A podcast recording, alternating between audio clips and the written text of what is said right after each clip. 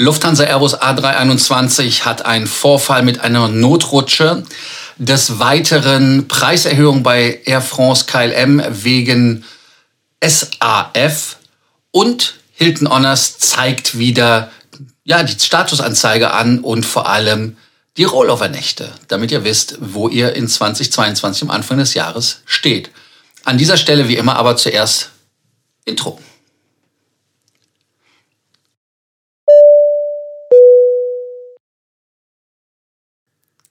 Abonnierbefehl, abonniert den Kanal, ganz, ganz wichtig.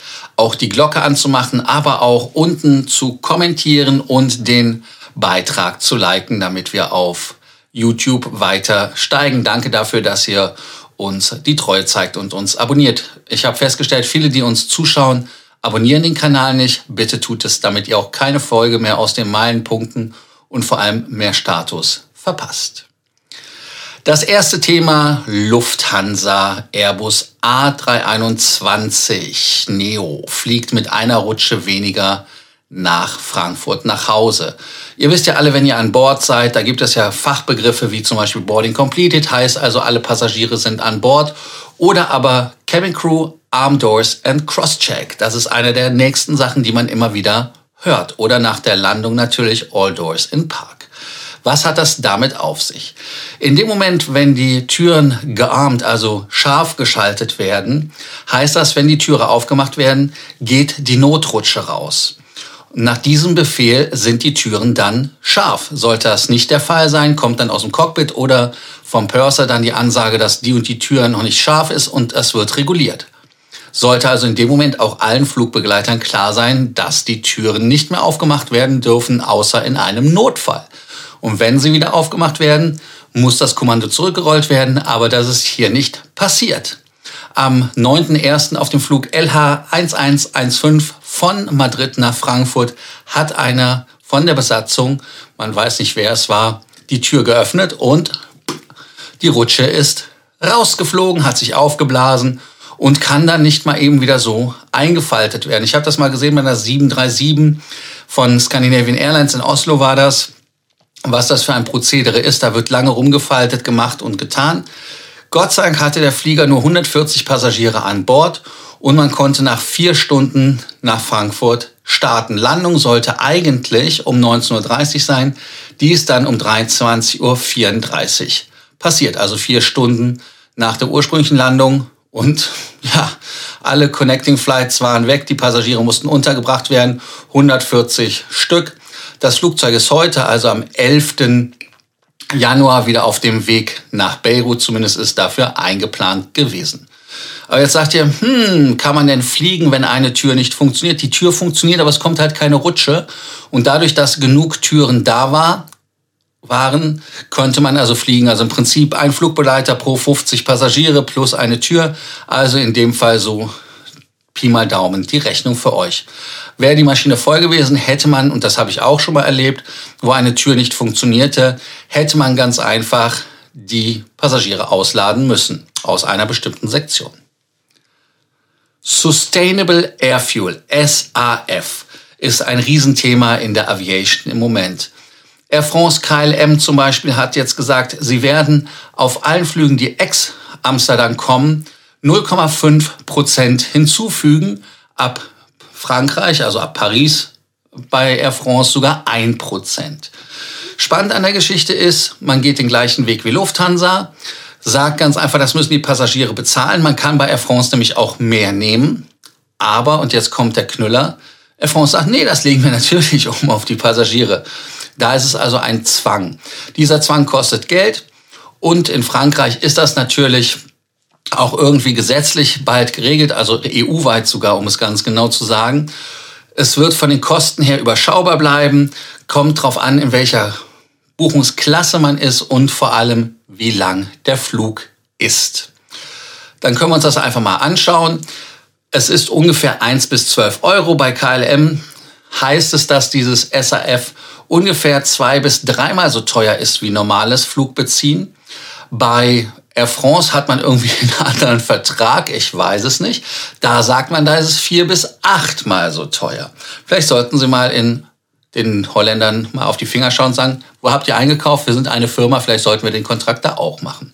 Aber wie gesagt, in der Economy Class sind es halt 1 bis 4 Euro, in der Business Class 1,5 bis 12 Euro, absolut nach der Streckenlänge. Ab 2025 muss dieses SAF, also Sustainable Aviation Fuel beigemischt werden. Erst 2%, ab 2030 5%, ab 2035 20% und bis 2050 will man sogar 63% dazu mischen. Ich weiß nicht, wie man auf 63% kommt, aber es gab ja auch schon einen Flug, der komplett mit SAF geflogen worden ist. Also insofern die Flugzeuge können das. Ein großer Beitrag zum Umweltschutz ist ja nicht nur, dass man Sustainable Aviation Fuel nimmt, sondern auch neue Flugzeuge bestellt. Und dann lass uns mal auf die Zahlen gucken, die Airbus veröffentlicht hat. Airbus erreicht das Ziel der Verkehrsflugzeuge, die sie ausliefern wollten in 2021. Sie hatten als Ziel ausgegeben 600 Stück. Das sind 611 Auslieferungen, also 8 Prozent mehr als in 2020. 50 Auslieferungen von der A220-Familie letztes Jahr, 320er 483 Stück, 330er 18, A350 haben sie 55 und immerhin noch 5 A380er. Aber da war der letzte Jahr am 16. Dezember ausgeliefert worden an die Emirati.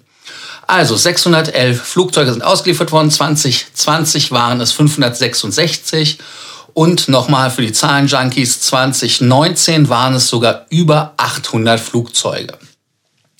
Jetzt hat man dieses Jahr 771 Bruttobestellungen bekommen, hat 507 netto, heißt also 7082 Flugzeuge, das ist eine horrende Zahl in meinen Augen, die man in der Pipeline hat.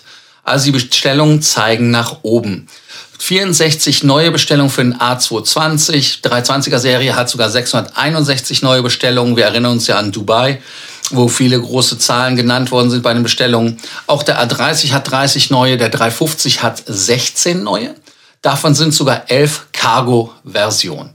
Warum haben wir von Boeing nichts gehört? Weil die Zahlen erst heute kommen. Also in der morgigen Ausgabe gibt's die Zahlen von Boeing, aber Airbus hat gewonnen, so wie es aussieht. Also insofern, da Boeing halt mal Läsche hatte mit der 787 und der 737, schauen wir uns das einfach morgen nochmal an. Die Zahl, die es zu bieten gibt oder die man überholen muss, wäre 611 und bei den Bestellungen 7082. Weniger Flüge in den Zeiten von Corona. Das heißt also, Corona hat natürlich den Luftverkehr in 2021 auch hart getroffen, schon in 2020, aber es hat sich so ein bisschen nach oben gezeigt. Aber Omikron hat dann wieder eine Delle nach unten gerissen. Heißt also, auf dem deutschen Markt mussten Airlines und die Flughäfen auch wieder ja, die Zahlen nach unten sich anschauen, weil es nicht nach oben geht. Im europäischen Vergleich ist die Zahl der Flüge hierzulande mit 1,04 Millionen Starts und Landungen nur rund 50 Prozent des Vorkrisenjahrs, also von 2019. Das ist natürlich auch nicht supi, supi. Also da müssen wir einfach mal gucken. Wobei einen stärkeren äh, Einbruch haben die Engländer mit 63 Prozent Rückgang gehabt.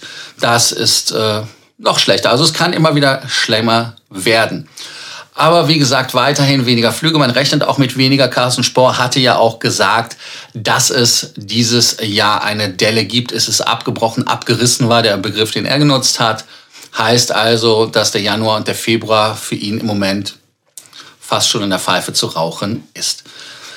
Ryanair bleibt aber leider die größte Fluggesellschaft in Europa. Also da kann man es drehen und wenden, wie man will. Man hat äh, im Schnitt 1321 Flüge pro Tag angeboten, was allerdings auch 43 Prozent weniger ist. Also insofern bei denen wachsen die Bäume auch nicht in den Himmel.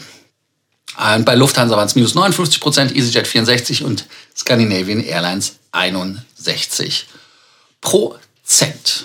Und nach Ländern können wir auch nochmal schauen. Spanien minus 27 Prozent, Frankreich minus 23 Prozent, 24 Prozent, Türkei minus 23 Prozent. Also alle haben sie verloren. Nicht so toll. Dann eine positive Nachricht am Schluss. Wir wollen ja immer am Schluss was Positives haben. Und zwar Hilton Honors hat wieder die Statusanzeige und die Rollover-Nächte scharf geschaltet. Man kann also wieder sehen, was man hat. Es wird wieder der Status für 2022 angezeigt und unten bei mir steht 43 Nächte. Ihr seht das ja hier irgendwo. Die Milestones fangen bei 30 Nächten an. Normalerweise fangen sie ja bei 40 Nächten an. Äh, die Rollover-Nächte zählen da dann aber nicht mehr zu. Das heißt also, wenn ihr die Milestones habt, müsst ihr diese dann von Null anfangend zählen. Auch hat man bei Hilton die Status-Qualifikationshürden und Requalifikationshürden runtergesetzt dieses Jahr 2022. Silber braucht man sieben Nächte, drei Stays oder 17.500 Base Points. Gold 28 Nächte, 14 Stays oder 52.500 Base Points. Bei Diamonds sind es 42 Nächte, 21 Stays oder 84.000 Base Points. Weitere Statusbesonderheiten in 2022 ist, dass der Status eigentlich für jeden bis März 2023 verlängert worden ist, auch wenn ihr nicht verlängert habt selber. Punkte verfallen nicht bis zum 31.12.2022. Nächte, die auf 2021 also als Rollover genommen worden sind auf 2022, zählen allerdings nicht als Rollover für 2023. Rollover-Nächte sind ja auch auf 60 Nächte pro Jahr begrenzt. Milestones fangen, wie ich eben schon sagte, bei 30 Nächten anstatt bei 40 Nächten an. Und wenn man 40 Nächte bei Hyatt über, schon bei Hilton übernachtet hat, dann kann man einen Hilton Goldstatus verschenken. Wenn man 70 Nächte übernachtet, dann wird aus dem verschenkten Gold ein Diamond. Also wenn ihr den Diamond verschenken wollt, müsst ihr warten, bis ihr die 70 Nächte habt. Dann gibt es bei einigen Fans ja auch diese Free Weekend Certificates, also wie der Name schon sagt, die dürfen nur am Wochenende benutzt werden. Die kann man jetzt auch in der Woche benutzen. Und was auch interessant ist, ist, Umsatz auf der Hilton Kreditkarte zählen zum Lifetime-Status und zur Requalifizierung. Also insofern da doch wieder eine tippitoppi Lösung. Danke, dass ihr heute wieder dabei wart bei Frequent Traveler TV beim Takeoff und morgen wieder mit neuen Nachrichten. Aber dafür solltet ihr heute auch ganz, ganz wichtig abonnieren, liken, Glocke an, damit ihr auch die Nachricht bekommt, dass wir wieder was Neues gemacht haben und kommentiert, damit wir uns über all die Themen, die heute vorgekommen sind oder die euch sonst auf der ja, auf den Fingernägeln, unter den Fingernägeln brennen, auf der Zunge liegen, ich weiß es nicht, besprechen können. Also, danke, dass ihr heute dabei wart bei Frequent Traveler TV Takeoff. Bis morgen. Ciao.